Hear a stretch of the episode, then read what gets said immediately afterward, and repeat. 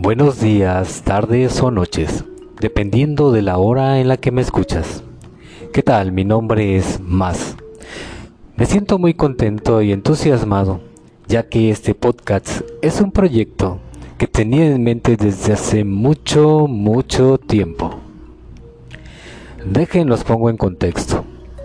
Desde que llegué a este plano, mi vida se ha visto llena de momentos graciosos, extraños y hasta paranormales, de los cuales les iré compartiendo a través de este podcast.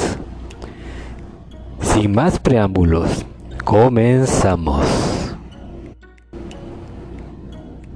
Allá por 1979, a las 03 de la madrugada, nace más. Después de un poco más de 12 horas de labor de parto. Lo sé, que friega se llevó mi madre. Fuera de este lugar se encontraban mis abuelos y tíos. Mi padre, él nunca llegó. En fin.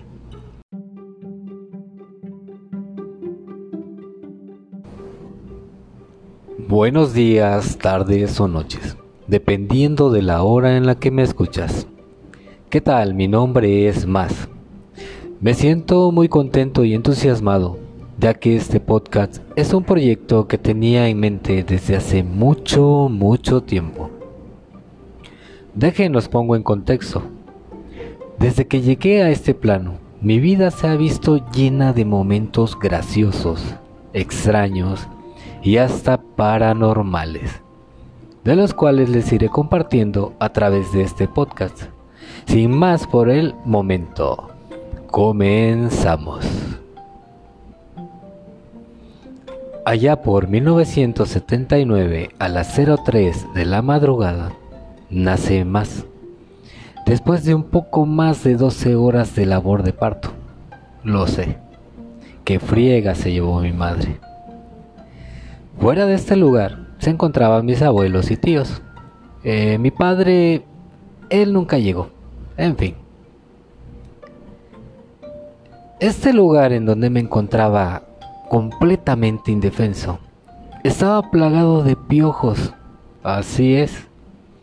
Antes de tener siquiera 24 horas de nacido, ya me encontraba lleno de piojos en mi escasa cabellera. Resultando en mi primer corte de cabello. Ya saben, a la moda. Pelón. Pasado el tiempo y dados de alta, regresamos al ranchito de donde éramos, uno de esos que cuenta con canales de riego por toda la carretera. Y pues ya de regreso mis abuelos, tíos y mamá retomaron sus actividades, en las que cada fin de semana tenían que reunirse con otros parientes o su comadre, como era el caso de mi abuelita ya que por las noches salía un jinete, y no hablo de un espíritu. Este era real de carne y hueso, pero igual de perverso, ya que este salía a robar y matar a todo aquel que se le atravesara. Mi abuela me contaba que varias veces llegó a la casa en busca de mi mamá, pero por su embarazo los dejó tranquilos por un tiempo. Ya con seis meses de nacido, cierto fin de semana, todos se encontraban reunidos en la casa de la comadre, como era costumbre, claro. Pero por alguna razón yo me encontraba con mi abuela aún en su casa. Mi mamá trabajaba afuera, en un lugar llamado La Mistequilla. Y justo al caer la noche pudo ver a lo lejos al jinete que se acercaba a la casa. En ese momento tomó lo que pudo me tomó entre sus brazos y salió a toda prisa entre la oscuridad, cruzando cercas de púas. Entre una de tantas que cruzó con miedo, me alcanzó la cabeza. Claro que no lo recuerdo, pero debe haber dolido. Mi abuela tomó su rebozo y tapó mi boca, y entre mis sollozos ahogados siguió corriendo hasta llegar con su comadre.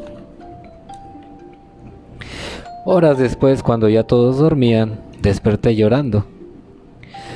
Mi abuela, entre sueños, me tomó en sus brazos, comenzó a prepararme un biberón, iniciando por encender el cerillo, claro, para calentar la leche.